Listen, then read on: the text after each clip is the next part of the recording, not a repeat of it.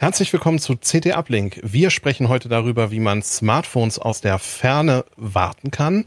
Wir sprechen darüber, wie Biometrie eigentlich in unserem Alltag angekommen ist und ob das alles so gut ist. Und wir schauen uns den 8 GB Raspi an. Bis gleich.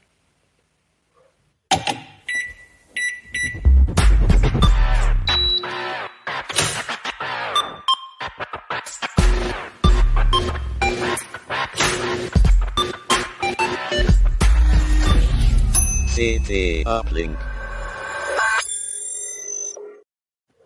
Ja, moin, herzlich willkommen wieder zu CT Uplink. Ich glaube, wenn ich es richtig im Kopf habe, sind wir bei Folge 33.2. Äh, es kommt immer wieder die Frage, was das eigentlich mit dieser Zählung auf sich hat. Ich komme selber da durcheinander, nur um euch zu beruhigen und gucke vor jeder Folge einmal in die eigene Ablinkliste, bei welcher Nummer wir eigentlich sind. Wir haben wieder ähm, tolle Gäste und unter anderem haben wir heute, ich glaube, das allererste Mal im Ablink, wenn mich nicht alles täuscht, auch Andrea Trinkwall dabei. Hallo Andrea. Hallo. Habe ich, hab ich das richtig im Kopf, dass du das erste Mal bei Ablink dabei bist? Ich glaube, einmal war ich schon. Okay. Ähm, oder? Ja, ich, ich, ich weiß es nicht mehr, aber ich habe ja auch nicht alle Sendungen äh, selber gemacht, von daher ähm, jedenfalls äh, schön, dass du dabei bist. Auch natürlich. Also vielleicht das zweite Mal, aber vielleicht auch ah, das erste. Okay. Ähm, Pina ist dabei. Hallo Pina. Hallo. Leider mit ein.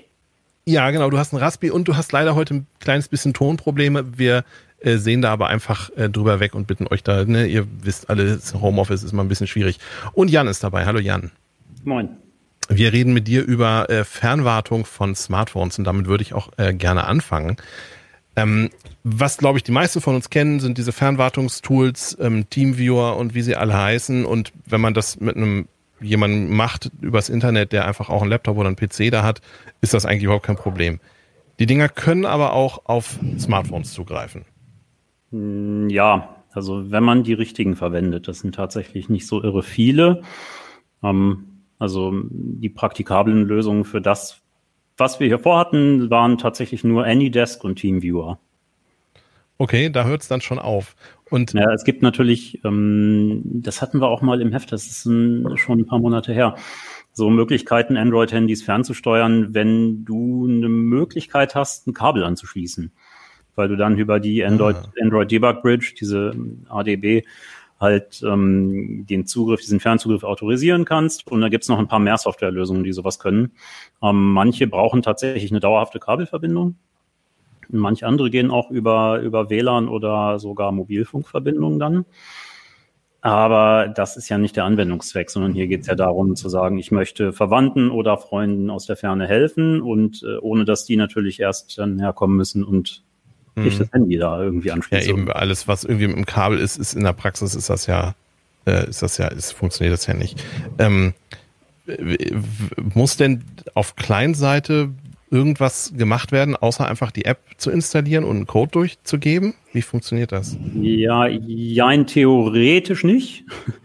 In der Praxis braucht man ein Zugriffsplugin. Also ein, äh, im Prinzip eine kleine Zusatz-App des jeweiligen Herstellers, die auch diesen Fernzugriff legitimiert. Also es sind so Add-ons oder Plugins, nennen es die Hersteller dann. Ähm, ist so ein bisschen gerätespezifisch. AnyDesk hat offenbar eins für, das inzwischen für so gut wie jedes Gerät funktioniert, wenn, wenn es kein herstellerspezifisches Plugin gibt. Ähm, bei TeamViewer ist man noch nicht ganz so weit. Also die unterstützen auch ein bisschen exotischere Geräte dann ganz gezielt. Hm. Sind mit mit nagelneuen Geräten aber dann teilweise nicht so schnell. Also im Test hatten wir so ein Nokia 5.3 zum Beispiel, was dann kein, noch kein Plugin hatte. Okay. Kann ich das Plugin auch aus der Ferne installieren? Nee, das geht nicht. Also das ist, ja, nee, das ist klar, das geht nicht, weil du ja, um es aus der Ferne zu installieren, erst diese, genau dieses Zugriffsrecht bräuchtest. Ne? Also mhm. daher geht das nicht. Also da muss man sein Gegenüber dann schon mal einmal durchlotsen, wie das Ganze läuft. Ähm, diese Apps, also AnyDesk und äh, die von TeamViewer nennt sich dann Quick Support, genau. Mhm. Ähm, die schlagen das auch von sich aus vor. Also die sagen, ja, es steht ein Plugin zur Fernsteuerung bereit, möchtest du es jetzt herunterladen? Da wird man schon so ein bisschen durchgelotst. Mhm. Das geht. Mhm. Und was kann ich dann machen, wenn ich, also wir, wir reden jetzt ja sowieso erstmal über Android, ne? Über iOS, mhm. da ist es ja erstmal ein bisschen was anderes. Was kann ich dann machen? Also ich sehe natürlich erstmal, was der Client tut. Genau. Kann ich bedienen auch tatsächlich? Kann ich die Kannst Steuerung übernehmen? Im Prinzip ja, weitestgehend bedienen, wie als ob du davor sitzt. Also sprich, wenn du ein, von einem Tablet oder anderen Smartphone aus bedienst, halt tatsächlich auch ist fast bedienen, als hättest du das Smartphone in der Hand. Mhm. Oder am PC hast du dann halt, werden, werden die Tipps dann eben über Mausklick simuliert. Ne? Oder so ziehen halt über eine, eine Mausklick und Zieh-Wischgesten-Simulation halt. Das geht eigentlich ganz gut. Ähm, die Geräte können, also die, naja, die Server sind das ja eigentlich, also das Android-Handy ist in dem Fall ja der, Server, ja. also die Verbindung entgegennimmt und quasi hostet. Okay. Ähm, die Android-Geräte können sagen, das hier ist, äh, das hier ist privat und der Bildschirm wird abgedunkelt. Das ist im Test haben wir das zum Beispiel ah, okay. bei den allermeisten, wenn wir jetzt so was weiß ich, Banking-Apps. Ne, da mhm. wird der Bildschirm dann einfach schwarz. Äh, witzigerweise wird, werden die Touch-Eingaben trotzdem übertragen. Also man kann irgendwo hintippen und versuchen, ob man die PIN richtig eintippt äh, irgendwie, ne? Aber ja, also das ähm, heißt, der, der, der, der, ich bleibe jetzt trotzdem mal dabei, der, der, der Master, also derjenige, der Hilfe leistet, mhm. ähm, der sieht dann einfach einen komplett schwarzen Bildschirm nur. Genau. Okay. Und das kann der Client quasi jederzeit, also der, der Hilfeempfangende kann jederzeit sagen, jetzt nicht mehr übertragen und jetzt wieder übertragen und da so hin und her wechseln. Genau, also üblicherweise geht das so, dass du dann über die, über die Benachrichtigungsleiste in Android sagen kannst, entweder zurück in die App und da beenden oder direkt die Verbindung beenden. Mhm. Das geht durchaus. Im aller einfachsten Fall, wenn man sich da gar nicht zurechtfindet, ist natürlich auch so der Tipp, ja, einfach äh, in den Flugmodus. Ne? Dann mhm. ist die Verbindung zwangsläufig weg. Ja, stimmt. Und also unterscheidet sich das denn in dem, was ich machen kann zwischen TeamViewer und AnyDesk? Ja, so mm, eigentlich nicht großartig. Also die Unterschiede sind dann mehr, wenn du zum Beispiel jetzt äh, in, ich möchte meinen in TeamViewer war das, genau, wenn du, wenn kein Fernsteuer-Plugin bereitsteht, dann kann ich trotzdem auf den Bildschirm des Smartphones, also auf den, der mir übertragen wird als mhm. Helfer, draufklicken oder tippen und mein Gegenüber sieht so kleine Finger-Icons und weiß dann, wo er hintippen muss. Das sind okay. auch so ganz, ganz witzige äh, Hilfsmethoden dann irgendwie. Aber ja, ansonsten sind das eigentlich keine dramatischen Unterschiede.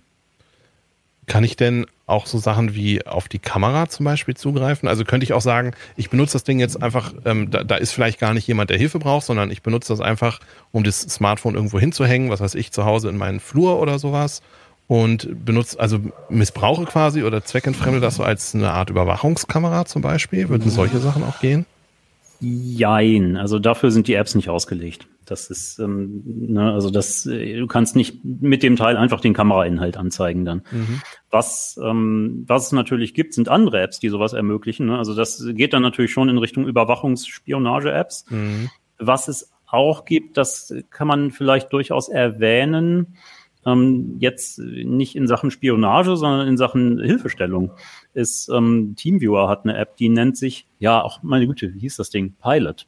Das ist ähm, eine App, die ja im Grunde der, der Hilfe sucht, hält seine Kamera, das, die Handykamera einfach auf das drauf, wofür er Hilfe braucht. Also ich sage mhm. mal so Beispiel, wie schalte ich bei dieser Waschmaschine den Feinwaschgang an irgendwie. Ne? Mhm. Und, äh, wohlgemerkt, es geht jetzt nicht darum, den ähm, Hilfe zu leisten für ein äh, für das Android-Gerät selber, ne, sondern wenn ich jetzt irgendwas im Haushalt zum Beispiel habe, im Heizungskeller, wie auch immer und weiß nicht, ey, wo ist denn hier, ich bin aus dem Urlaub zurückgekommen und wo ist denn hier der Haupthahn fürs Wasser, äh, sowas.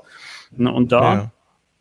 kann ich dann als Helfer sehen, was die Kamera sieht äh, und dann auch Markierungen in das Bild setzen. Das ist eine ganz mhm. praktische Sache. Ne. man kann das natürlich auch direkter lösen. Man könnte jetzt sagen, ich mache ich mache einfach ein Foto und derjenige schickt mir das und dann ähm, male ich da Markierungen rein oder so, aber mit dieser Quick Support, äh, mit der Quick Support, sag ich, mit dieser Pilot App. von 2018. Es ist, halt, ja. ist halt so ein bisschen integrierter dann. Ne? Also man, ja. man sieht, was die Kamera sieht und kann äh, richtig fesch ist das dann, wenn du ein modernes Gerät mit Augmented Reality Support hast, mit diesem ja. AR-Plugin von Google, dann kannst du halt dich auch weiterhin bewegen im Raum und diese Pfeile sind so wie 3D-Objekte und bleiben in etwa da stehen, wo man sie hingesetzt hat auf dem, okay. Smartphone-Display. Ne? Und dann kannst du so, ja, letztlich das Gerät draufhalten auf das, ich sag mal jetzt so auf die Waschmaschine ne? und mhm. siehst dann äh, genau, wo, welche Tasten muss ich in welcher Reihenfolge drücken. So, das Ja. ist ähm,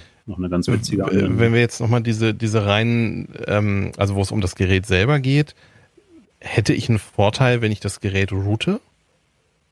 Hm, Ja, jein. Also ja gut, also ein Root habe ich mir, ich habe mir das nicht angeguckt in diesem speziellen Fall, weil das nicht das ist, worum es geht. Ne? Also klar, wenn du natürlich einen Root-Zugriff hast, kannst du sagen, du greifst zum Beispiel aufs wirklich komplette Dateisystem aus der Ferne zu, Mhm. wobei ein Dateisystemzugriff auch so schon mit drin ist. Aber eben nur für die Inhalte, die sowieso für den Android-User freigegeben sind. Also das im simpelsten Fall kannst du also du brauchst es ja nicht mal zwingend per Dateibrowser machen, sondern du guckst dann einfach drauf über Fernwartung und schickst dir die Dateien, die du haben willst, selber zu. Ne? Also Mhm. so, das ist ja recht simpel, dann sowas da auf, auf die Dateien zuzugreifen. Ja. Ähm, Ich denke, ich denk, die Kombination kommt in der Praxis einfach nicht vor. Also warum sollte jemand Ja. sein Gerät routen, wenn er eigentlich Probleme hat, es zu bedienen? Also wenn ich Ja. jemanden brauche, der mir mit so einer App hilft, dann sollte ich wahrscheinlich eh kein geroutetes Android-Smartphone benutzen, sondern ich sollte einfach eins mit Standardeinstellungen benutzen, äh, weil dann auch die Chance ist, dass ich vielleicht einen Blogpost finde und der mir weiterhilft, ist halt einfach wesentlich höher als mit irgendeiner Lineage OS Spezialversion, die kaum einer nutzt. Also das, ähm, ja. da macht man sich eher das Leben schwerer.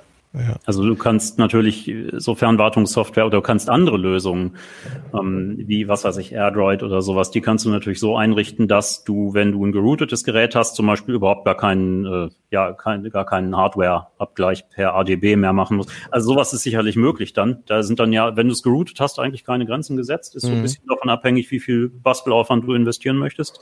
Mhm. Aber genau, ne? Also das ist einfach nicht das Szenario, wenn ich ein Ja. Einem Freund helfen will, der, dass der ein E-Mail-Konto nicht eingerichtet kriegt oder so. Ne? Ja. Dann, ja. Ja. Wie ist es jetzt bei iOS? Da geht sowas ja eigentlich gar nicht. Also irgendwie ein Plugin installieren. Ich bin jetzt kein Android-Nutzer, sondern eben iOS-User. Ich weiß, irgendein Plugin installieren, was anderen Apps erlaubt, auf mein Betriebssystem, also auf mein iOS-Gerät zuzugreifen. Das geht nicht. Richtig. Du hast da auch einfach keine Chance, wirklich eine Fernsteuerung zu machen. Also die iOS-Apps, äh, die entsprechenden von TeamViewer und AnyDesk belaufen sich so ein bisschen oder beschränken sich eben darauf, dass du ja den Bildschirminhalt übertragen kannst, was jetzt keine riesentechnische Meisterleistung ist, ne, weil es Mhm. halt eine simple Bildschirmübertragung ist. Und es gibt so ein paar Zusatzfunktionen, dass du zum Beispiel aus der Ferne E-Mail-Konten oder Exchange-Konten hinzufügen kannst.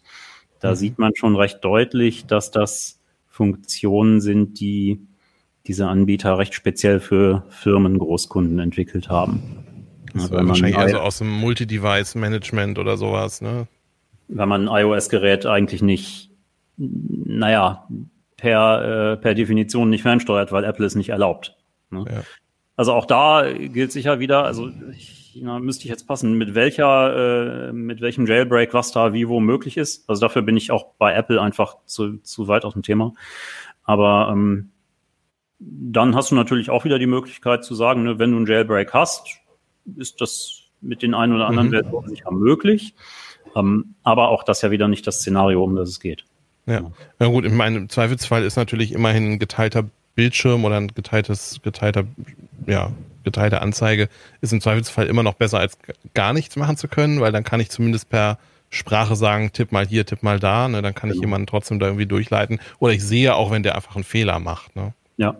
Ja. Also das ist klar, das ist schon mal sehr hilfreich dann. Ne? Ob man das jetzt selber bedienen kann, ja, meine Güte. Ja.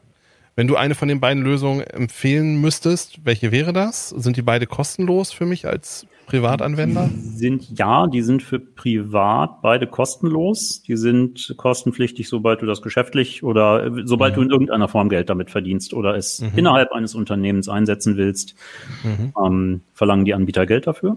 Das heißt, wenn ich meiner Oma damit helfe, ist das okay. Wenn ich meinem Kunden damit helfe, ist es nicht okay. So, für die Gratis-Version. Ja. Mhm. Mhm. Ähm, ja, eine konkrete Empfehlung äh, eigentlich nicht. Die Empfehlung lautet ausprobieren, weil es ja von Android-Gerät zu Android-Gerät unterschiedlich ist. Mal steht für das eine, mal steht für das andere ähm, eher ein Plugin bereit. Mhm. Ja, und ähm, der Eindruck, der Eindruck insgesamt war schon, dass AnyDesk da ein bisschen weiter ist, indem die so ein Universal-Plugin äh, für, für die allermeisten Geräte dann bereitstellen. Ah, das heißt, ja. das ist auch nochmal abhängig davon, was für ein konkretes Gerät ich habe, wer die Android-Version angepasst hat, welcher Hersteller oder wie, wovon ist das abhängig? Genau, also bei Samsung ist es zum Beispiel so, dass diese Plugins für beide Anbieter überhaupt nicht nötig sind, sondern mhm. die regeln das über diese NOx-Sicherheitsfunktion von mhm. diese bordeigene von Samsung. Also die mhm. haben äh, letztlich greifen die auf das NOx-System zu und äh, du aktivierst NOx und darüber ist dann dieser, ist dann auch eine Fernsteuerung möglich. Also bei den einigermaßen neuen Geräten, die wir jetzt getestet haben. Ja. Okay. Ja, cool.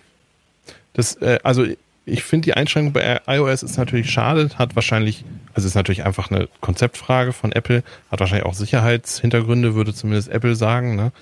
Ähm, aber ich glaube, auch da kann man, selbst wenn man nur den Bildschirm freigibt, kann man eine Menge machen. Und für iOS ist das sicherlich, äh, für Android, Entschuldigung, ist das sicherlich hilfreich. Ja, durchaus, genau. Hm. Okay, cool, danke schön. Andrea, du hast dich mit dem Thema Bio Biometrie beschäftigt und irgendwie ist das ja, ich meine, die iPhones haben irgendwie jetzt seit ein paar Jahren schon, haben die alle diese Gesichtserkennung drin. Ist das nicht inzwischen ein alter Hut? Ist das nicht alles sicher und gut inzwischen? Ja, das iPhone, also die Face ID, äh, äh, die da verwendet wird, das ist eben auch so ein Paradebeispiel dafür, ähm, dass es gut funktioniert und es läuft, es funktioniert eben unter perfekten Bedingungen praktisch. Also äh, Apple setzt natürlich da moderne Algorithmen ein, ähm, die können das alles wirklich sehr gut kontrollieren. Mhm. Ich habe hier das Smartphone. Der Nutzer macht mit. Er will ja sein iPhone entsperren. Er schaut frontal in die Kamera. Mhm. Die, das Kamerasystem ist darauf ausgelegt, ähm, dass äh, ja es leuchtet das Gesicht perfekt aus. Ich habe das Gesicht sehr nahe dran. Also das ist es herrschen perfekte Bedingungen für diese mhm. Algorithmen, mhm. Die ja darauf trainiert sind eben, also die auch vortrainiert sind. Und noch dazu ähm, äh, wird das Gesicht eben in 3D erfasst. Also das ist natürlich auch ja. ein Riesenvorteil. Ich kann dem jetzt nicht einfach mehr, so wie früher, habe ich ein Foto vorgehalten oder ein anderes Smartphone mit dem mit irgendeinem Bild, das ich mir aus dem Internet gezogen habe und konnte jedes Smartphone entsperren und das geht halt bei der Face ID nicht. Da ist eben alles perfekt aufeinander abgestimmt. Also bei dieser Authentifizierung, bei der Entsperrung des, Smart äh, des mhm. iPhones. Wenn ich aber jetzt in andere Bereiche gehe, äh, zum Beispiel eben in die Identifizierung, wenn ich jetzt irgendwo zum Beispiel ein Bild habe und ich suche diese Person und suche nach äh, anderen Bildern von ihr im Internet oder in irgendeiner der Fahndungsdatenbank oder so, dann habe ich eben ein relativ schlechtes Ausgangsbild. Es ist nur 2D. Ich habe äh, vielleicht andere Bilder in der Datenbank gespeichert, die auch nicht perfekt sind. Das sind ja auch keine biometrischen Bilder. Mhm. Die müssen dann alle aufbe äh, aufbereitet werden. Und am allerschlechtesten ist es dann, wenn ich zum Beispiel in die, also in die Überwachungstechnik gehe, also in die Live-Videoerkennung. Äh, da habe ich dann auch ganz schlechte Blickwinkel, ich habe äh, noch ungünstigere Lichtverhältnisse, extrem kleine Personen vielleicht und so weiter und natürlich eine ganze Menge an potenziellen äh, an Personen, mit denen ich ja. dieses Bild vergleichen muss. Also ja. das ähm, ist denn, also ich, das ist ja nun gleichzeitig auch der Bereich, wo im Moment gefühlt ich weiß, ich würde gar nicht sagen, am meisten passiert, aber am meisten Hoffnung von gewissen Leuten einfach reingesetzt wird. Die sagen, ja, wir brauchen Gesichtserkennung. Ne? Es gab diese Versuche da am, am äh, äh Berliner Bahnhof, ähm, mhm. wo eben einfach massenweise Leute gescannt werden. Mhm. Jetzt hast du gerade gesagt, es gibt eben so diese unterschiedlichen, diese unterschiedlichen Szenarien. Ne? Das ist so ein bisschen die mhm. entgegengesetzte Richtung. Mal weiß ich ähm, eigentlich, wen ich äh, wen ich erwarte und dann kann ich sagen, ja, der ist das oder der ist das nicht. Genau. Im anderen Fall weiß ich gar nicht, wer das ist. Hältst du genau. das überhaupt für realistisch, dass dieser, dieser Fall, den die da am, am Berliner Bahnhof, also diese, diese Erkennung von Personen, dass das jemals so funktionieren wird, wie die sich das vorstellen, mit einer entsprechenden Treffergenauigkeit auch? Die Treffergenauigkeit muss schon sehr, sehr hoch sein. Also wenn ich, ähm, also das, Schlimme also man, man muss ja, man stellt diese Systeme immer ein. Man stellt sie, man hat dann immer so einen Schwellenwert, man stellt immer ein. Äh, man muss immer so austarieren zwischen äh, Falscherkennung und äh, ja und und ähm, falsch Zurückweisung sozusagen. Also das heißt, wenn ich äh, das System sehr scharf einstelle, dass es eben möglichst viele Verdächtige erkennt, dann habe ich auch eine sehr hohe ähm, Falsch-Positiv-Rate. Das ist dann mhm. extrem äh, schwierig. Also das wirft natürlich sehr große Probleme auf für die Personen, die dann falsch erkannt werden, weil sie natürlich, es läuft ja alles in Echtzeit ab, das heißt, man muss dann eben recht schnell entscheiden, kontrolliert man die oder nicht. Und dann kommt da natürlich noch hinzu, dass diese äh, Systeme nicht alle Menschen ähm, gleich äh, schlecht erkennen. Das heißt, äh, es hängt davon ab, mit welchem Bildmaterial die, äh, die werden ja trainiert eben über neuronale Netze ja, genau. oder viele, die, die modernen Systeme werden eben über neuronale Netze trainiert. Viele davon sind ähm, überwiegend eben mit hellhäutigen Menschen trainiert worden mhm. und äh, also vor allem auch mit männlichen hellhäutigen Menschen. Also die Erkennungsrate sinkt dann bei farbigen oder bei asiatischen, wobei interessanterweise wohl auch die Systeme, die in Asien entwickelt wurden, diese natürlich besser erkennen, also die eigene Bevölkerung sozusagen. Und wenn ich dann sozusagen so ein System habe, das eben bei farbigen oder sehr dunkelhäutigen Menschen dazu tendiert, die mehr oder weniger alle als sehr ähnlich oder nahezu gleich einzustufen, dann habe ich natürlich ein Problem, dass halt, äh, wenn da ein Farbiger über den Bahnhof läuft, der dann sehr oft kontrolliert wird, mhm. weil er eben fälschlicherweise für einen anderen gesuchten Farbigen gehalten wird. Mhm. das ist natürlich ein Riesenproblem. Also einerseits die äh, Falscherkennungsrate, die extrem niedrig sein muss, weil ich ja so eine extrem hohe Zahl an Menschen habe, die da über so einen Bahnhof laufen. Und wenn die ja zum Beispiel bei einem Prozent liegt, dann ist das klingt nach wenig, aber bei diesen Tausenden, Zehntausenden Menschen ist das wirklich viel. Mhm. Da habe ich dann sehr viele Falschtreffer und ähm, müsste im Zweifelsfall eben auch sehr schnell entscheiden, kontrolliere ich die oder nicht. Und Wohin geht denn da die Reise so? Also irgendwie das Fazit aus diesem, aus diesem Bahnhof-Experiment war ja, glaube ich, eigentlich aus einer technischen Sicht, ähm, das funktioniert nicht so richtig gut. Mhm. Aus politischer Sicht, ach ja, das können wir mal machen.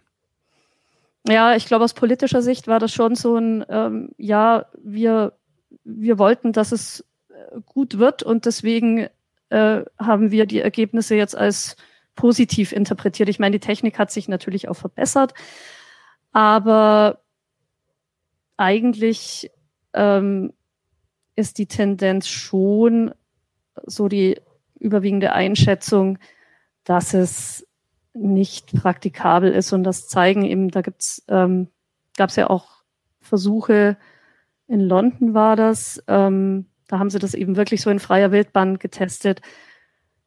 Da schneiden die noch viel schlechter ab, weil das ähm, äh, in Berlin am Bahnhof Südkreuz, dieser Test, das war ja auch da wurden schon auch äh, recht äh, ideale Bedingungen hergestellt. Ähm, es lief ja auch mit Testpersonen ab, natürlich auch aus äh, Gründen des Persönlichkeitsschutzes waren das eben Testpersonen, die dann natürlich auch in die Kamera geschaut haben, so ganz frontal und ähm, so, dass die Systeme eben auch besser arbeiten, als sie das dann wahrscheinlich in freier Wildbahn tun würden. Und ja, also im Endeffekt ist das eben auch wirklich eine problematische Anwendung. Ich meine, wenn mich mein iPhone nicht erkennt, ist es nicht so schlimm. aber wenn höchstens so nervig, Software, ja. Ja. ja, es ist höchstens nervig, aber es ist nicht so, dass ich davon irgendwelche auch gesellschaftlichen Nachteile habe. Und äh, wenn so eine Überwachung, die ja auch für sich jetzt, also nicht nur aus technischer Sicht diskutiert werden kann, wenn die dann auch noch technisch nicht äh, auf dem Stand ist, dass, dass man sagen kann, okay, das ist jetzt nahezu perfekt, dann ähm, ist das eigentlich, ähm, ja, also kann man es eigentlich noch nicht guten Gewissens einsetzen. Also ja. auch eben, also jetzt mal rein aus technischer Sicht. Das, jetzt äh, finde ich ziehen ja auch spannend. einige Hersteller. Ja, bei so bei so Versuchen wieder an dem an dem äh, Bahnhof woher kommen denn da die Daten? Also ich meine, klar, für den Zweck jetzt waren eben diese Testpersonen, die waren, die mhm. haben sich ja freiwillig gemeldet, die kann man natürlich dann auch ordentlich vermessen und scannen und weiß dann, aha, das ist Person A.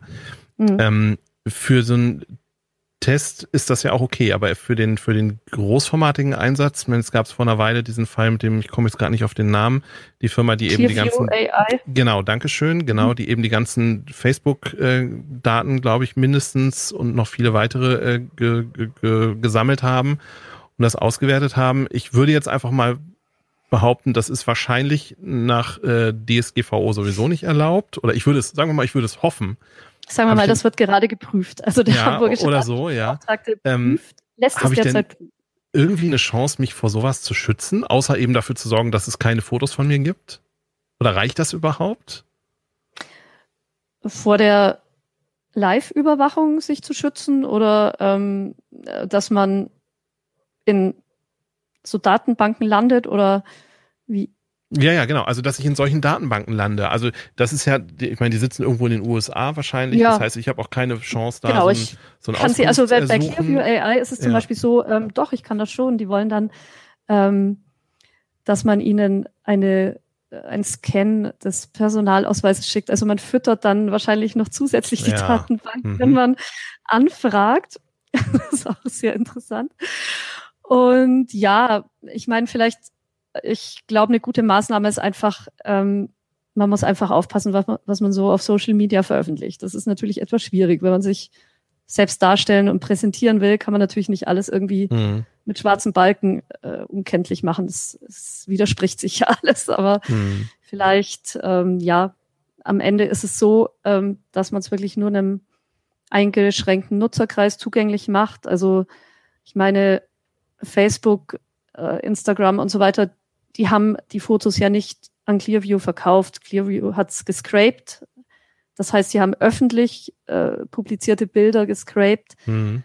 Da muss man sich einfach ein bisschen, äh, ja, man, man kann dann vielleicht nicht alles so veröffentlichen für die ganze Welt, sondern vielleicht in seinem privaten Freundeskreis eher oder dass man vielleicht schaut, mache ich Bilder, bei denen ich jetzt nicht immer frontal in voller Größe erkennbar bin. Mhm.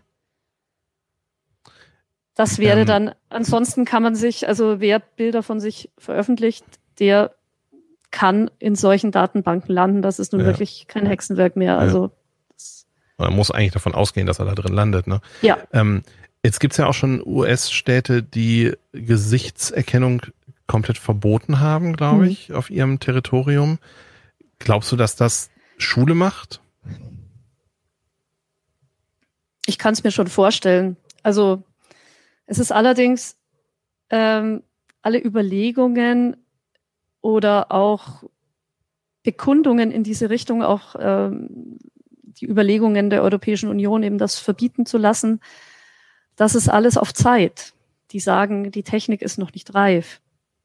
Auch Amazon, die jetzt gesagt haben, ja, sie wollen das jetzt irgendwie äh, oder, oder, oder Microsoft, sie wollen ihre Technik nicht mehr zur Überwachung zur Verfügung stellen, vorerst, hm. weil es noch nicht funktioniert. Also weil sie eben noch nicht äh, garantieren können, dass sozusagen ähm, farbige und weiße Menschen gleich erkannt werden. Das ist aber alles, soweit ich das überblicke, eigentlich mit einem ein technischer Vorbehalt. Also kein wirklich ethischer.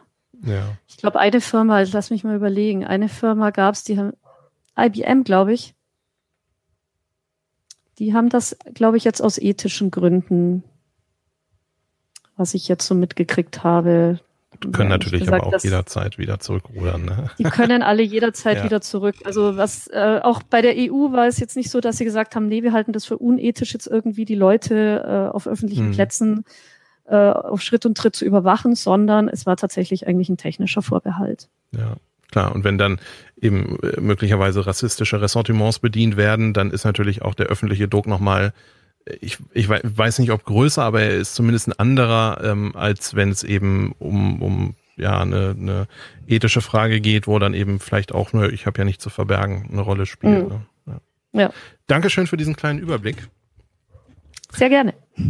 So, dann machen wir weiter mit äh, dem Raspi. Der aktuelle Raspi ist mit 8 Gigabyte äh, jetzt erhältlich. Pina, braucht man das? Jein. also es gibt Anwendungen, da äh, die gingen nicht auf einem Raspi mit 4 Gigabyte, ähm, aber das sind nicht sehr viele. Also die meisten Anwendungen vom Raspi als Heimserver oder so waren auch schon mit dem 4 GB Modell möglich. Äh, auch ähm, ab 4 GB war als Desktop-Ersatz so halbwegs zu gebrauchen. Also wer sich wirklich mit einem lahmen Rechner begnügen kann, konnte diesen 4 GB Raspi nutzen. Der 8 GB Raspi ist ein bisschen besser dafür. Ich habe natürlich doppelt so viel RAM, aber ich zahle ja auch 20 Euro mehr. Und mhm. ähm, das ist halt etwas, was man sich überlegen muss, weil manchmal brauche ich die zusätzlichen 4 GB einfach nicht und äh, dann kann ich das sparen.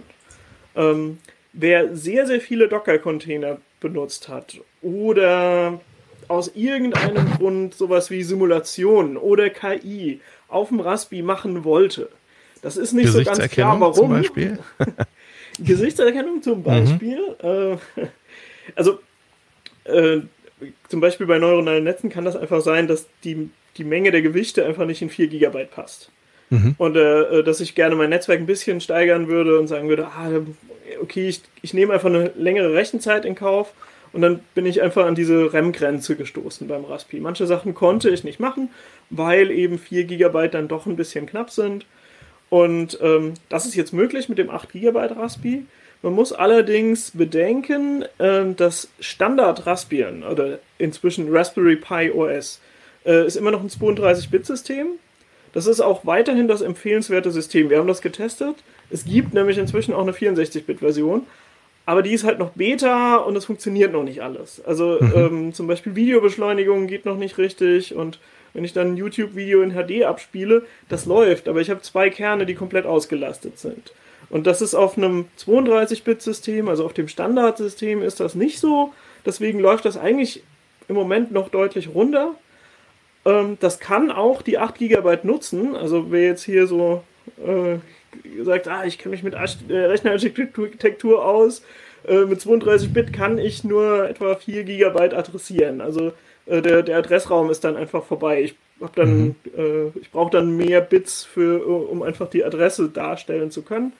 Ähm, aber es gibt solche, solche Page-Tables dann. Also ich kann dann mit so einem Trick sozusagen verschiedenen Prozessen einen unterschiedlichen Bereich vom RAM zuordnen. Und ähm, auf die Art kann ich dafür sorgen, dass ich zum Beispiel zwei Prozesse habe, die jeweils 3 GB RAM belegen. Und äh, dann können die also einen Großteil des RAMs nutzen, aber jeder eben nur so etwa 3 GB. In Wirklichkeit sind es 4, aber irgendwo muss ja der Kernel auch noch rein. Äh, also der, der Kernel Space muss immer entsprechend mit reingemappt werden. Deswegen habe ich in der Praxis so um die 3 GB pro Prozess zur Verfügung. Das heißt, wenn ich jetzt, äh, muss ich einmal kurz zwischenhaken, das heißt, wenn ich jetzt schon ein, ein Raspberry habe, ein Vierer, und ich habe, sagen wir mal, das 4 GB Modell mit 4 GB RAM, und der ist mir ein bisschen zu lahm. Also ich, ich mache da vielleicht Spielemulation drauf oder sowas. Das heißt, ich kann es nicht eins zu eins einfach, also meine Karte aus dem einen raus, in den anderen rein und es funktioniert und er benutzt die 8 Gigabyte? Doch, das geht. Ähm, okay. Es ist nur die Frage, ob das was bringt. Also gerade zum Beispiel beim Retro-Gaming oder so ist wahrscheinlich der Prozessor der begrenzende Faktor. Mhm. Ähm, also es ist relativ unwahrscheinlich, dass ich an RAM-Grenzen gestoßen bin. Ich kann mir das aber mit einem Prozessmonitor angucken und gerade wenn ich schon einen Raspberry 4 mit 4 GB habe, äh, ergibt das total Sinn, sich erstmal auf dem anzugucken, ob das RAM knapp wird. Und wenn ich dort sehe, das RAM wird knapp und ich habe zum Beispiel viele Prozesse, also zum Beispiel auch, ich bin irgendwie ein Tab-Messi und äh, mein Chrome hat einfach sau viele offene Tabs. Jeder Tab im Chrome ist ein eigener Prozess und keiner dieser Tabs wird 3 GB äh, vollkriegen. Das heißt, mhm. äh, da habe ich überhaupt keinen Grund, auf das 64-Bit-System zu gehen. Ähm, das wird einfach, äh, also ich kann dann den neuen Raspi kaufen, ich habe dann 8 GB zur Verfügung und das, das läuft dann, ohne dass er irgendwie versuchen muss, auf die SD-Karte zu swappen oder sonst irgendwas Furchtbares zu tun. Also äh, das kann manche Sachen schon beschleunigen. Aber ähm, da es halt der gleiche Prozessor ist und es kein wirkliches ähm, Generationsupgrade quasi mhm. ist, also das ist immer noch ein Raspberry 4, das ist absolut derselbe Prozessor, ist einfach nur ähm, die, die RAM-Hersteller haben jetzt diesen Chip im Angebot. Also den gab es die ganze Zeit nicht. Äh, der hat halt einfach äh, auf, auf dem, dem, der gleichen Chipgröße mit den gleichen Beinchen hat der einfach die doppelte Speichermenge drauf äh, und ist ein bisschen teurer. Und äh, die Raspberry Foundation hat halt beschlossen, wir machen eine Variante, wo wir stattdessen den Chip drauflöten, aber die mussten auch keine neue äh, Platine entwickeln oder so. Ähm, was aber ganz gut ist, die 8 GB Raspis sind alle neue Raspis. Das heißt, die haben dieses Problem von den, äh, der Anfangsversion von den Raspi 4s mit der Stromversorgung, haben die alle nicht. Mhm. Also da kann man sich dann sicher sein. Würdest du denn ähm, jemandem, der jetzt. Ja? Genau, das ja, ist also genau. Sag mal, reden wir weiter. Das ist genau das, was ich gerade fragen wollte. ich habe mir das 64-Bit-System halt angeschaut, äh, weil ich zum Beispiel bei so einem neuronalen Netz, dann wäre ja ein Netz größer und dann bräuchte ich mhm. einen Prozess, der mehr RAM belegt. Also ich denke, auf lange Sicht wird auch die Entwicklung dahin gehen, dass das Raspi-System auf 64-Bit umstellt. Momentan, äh, also wir haben gebenchmarkt und in Benchmarks verliere ich sogar, wenn ich auf 64-Bit gehe. Also ähm, unsere Benchmarks liefen zwischen 10 und 50 Prozent langsamer auf dem mhm. 32-Bit-System. Wie kommt ähm, das? Ich denke, da, äh, also ein Teil kommt daher, dass äh, wenn ich im Binary 32-Bit-Adressen habe, sind die natürlich ein bisschen kürzer als 64-Bit-Adressen. Das heißt, ich habe ein bisschen kleinere Binaries. Mhm. Ähm, ich muss ein bisschen weniger ins RAM laden, wenn ich diese Binaries ausführe. Ähm, aber ich denke, der Hauptteil dieser Performance-Probleme kommt einfach von Optimierungen, die noch fehlen. Und ähm, da sieht es aber eigentlich gut aus, weil ähm, die Handys sind ja im Prinzip schon vor längerer Zeit auf 64-Bit-Systeme gewechselt. Also wer heute ein Android kauft, hat eigentlich immer ein 64-Bit-System. Und ähm, da ja Raspi und Smartphone-Prozessoren ziemlich ver verwandt mhm. sind, äh, ist also zu erwarten, dass da jetzt in kurzer Folge Optimierungen aus dem Bereich der Handys auch in das Raspberry Pi OS kommen. Und ähm, ja, eventuell, wenn das Beta-Status verlässt und die finale Version vom 64-Bit-System raus ist, gehe ich davon aus, dass viele der Performance-Probleme gelöst sind. Ähm, trotzdem würde ich vorerst, also wer keinen Grund hat, wirklich Prozesse zu haben, die mehr als 4 GB belegen, sollte wahrscheinlich eher mit dem 32-Bit-System planen, weil das einfach, das ist ausgereifter, da läuft irgendwie die ganze Hardware schon und so und ähm, das kann ich ja auch auf dem 8 GB Raspi nutzen. Mhm. Das heißt, ist es ein bisschen einfach eine Frage der Zukunftssicherheit, jetzt zu sagen, hey, je, dann zahle ich eben 20 Euro mehr, dann habe ich den großen Raspi, ich habe das 64-Bit-Betriebssystem, bin einfach quasi eingestellt auf die Zukunft? Oder ist es jetzt, dass du sagst, schenkt euch die 20 Euro, ähm, bleibt bei dem 4 GB Ding oder sogar 2 GB Ding, das würde noch reichen, bis der Raspi 5 zum Beispiel rauskommt? Ähm, also mir kommt es im Moment für viele Raspi-Projekte wie Overkill vor. Also im Prinzip, viele Projekte dürften sogar mit ein oder zwei Gigabyte problemlos laufen. Ähm, das Problem ist, wenn ich anfange mit einem Projekt, weiß ich manchmal noch nicht, wie viel werde ich brauchen. Deswegen mhm. würde ich wahrscheinlich Leuten schon oft ein 4 Gigabyte Modell empfehlen, weil ich da eigentlich eine Menge RAM habe. Also für, für Bastelprojekte ist das eine Menge RAM. Mhm. Ähm, wenn ich vorhabe, den als Desktop zu verwenden oder so, da würde ich vielleicht auch einfach sagen, nimm lieber einfach das Maximum und äh, hol, hol, dir, was du kriegen kannst, sozusagen.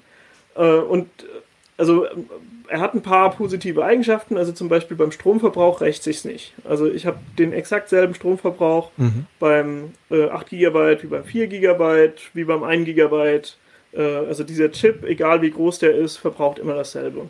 Mhm. Ähm, ja, genau. Und cool. Ja, also äh, was ich zum Beispiel getestet habe, ist, äh, ich habe die GPI ausgetestet und die laufen zum Beispiel auch schon einwandfrei mit dem 64-Bit-System und so. Also ähm, das ist auch super easy runterzuladen eigentlich. Ähm, wir hatten halt einen Artikel in der CT, da war dann auch, äh, also der CT-Link ist ja eigentlich für jeden anklickbar. Da ist auch der Link zu dem Forumsbeitrag drin, ähm, wo ich halt äh, an das System rankomme. Und äh, wie gesagt, ich hatte Probleme bei der Videobeschleunigung. Das stand auch in diesem Blogpost drin, dass sie da noch dran arbeiten. Das ist anscheinend noch nicht fertig. Äh, und ich hatte Probleme mit der Kamera. Äh, mhm. Das haben sie dort nicht gesagt. Es gibt aber, also es hatte schon jemand anders ein Issue erzeugt ähm, bei, bei GitLab, äh, nee, bei GitHub. Und ähm, ich gehe auch davon aus, dass daran gearbeitet wird. Und ähm, da muss man halt auch einfach schauen. Also zum Beispiel gibt es ja inzwischen auch eine 4K-Kamera für den Raspi. Und äh, wer halt wirklich mit großen Bildern irgendwie OpenCV-Sachen macht oder so, könnte eventuell hin und wieder mal das RAM brauchen. Also äh, es ist nicht völlig unmöglich. Also man muss so ein bisschen über den Daumen peilen halt, was, was für ein Projekt ist das, was ich mache. Also ist das irgendwie was, wo ich auch einen Desktop-PC auslasten würde, dann auf jeden Fall so mhm. viel RAM wie möglich. Ähm, wenn ich aber so ein typisches Bastelprojekt habe, wo ich sage, ah, ein paar LEDs, mal vielleicht ein Relais ansteuern oder irgendeinen anderen Chip, der, der sonst an einem Mikrocontroller hängt, da ist eigentlich schon ein kleiner Raspi schon mehr als ausreichend. Also insofern ähm, kann man da auch ein bisschen Geld sparen und einfach ein bisschen vernünftig planen, ja. was brauche ich. Ja. Wenn ihr Bock bekommen habt, mit dem Raspi rumzuspielen, dann gibt es im Heise Shop ein äh, Angebot. Die haben den nämlich gebundelt, die haben auch den Achter schon. Ähm, da kriegt man dann den 8 GB Raspi, dazu 30 Seiten aktuelle PDF-Artikel im Wert von, ich glaube, die kosten alleine schon 15 Euro. Aus der CT und aus der Make, die gibt's da dazu und das ganze Paket kostet unter 90 Euro und könnt ihr portofrei unter dem Link, der jetzt auch unten eingeblendet ist, bestellen oder unten in der Videobeschreibung einfach draufklicken. Ich danke euch ganz herzlich, dass ihr äh, mitgemacht habt. Und ähm, ja, wir sehen uns dann äh, spätestens nächste Woche Samstag wieder zum nächsten CT-Uplink. In der Zwischenzeit könnt ihr uns gerne eine Mail schreiben an uplink.ct.de oder uns auf Social Media folgen oder unsere ganzen anderen Videos und Podcasts anhören und anschauen. Ich sage euch Danke und wünsche euch ein schönes Wochenende und bis nächste Woche. Ciao. Tschüss. CT Uplink. Ciao.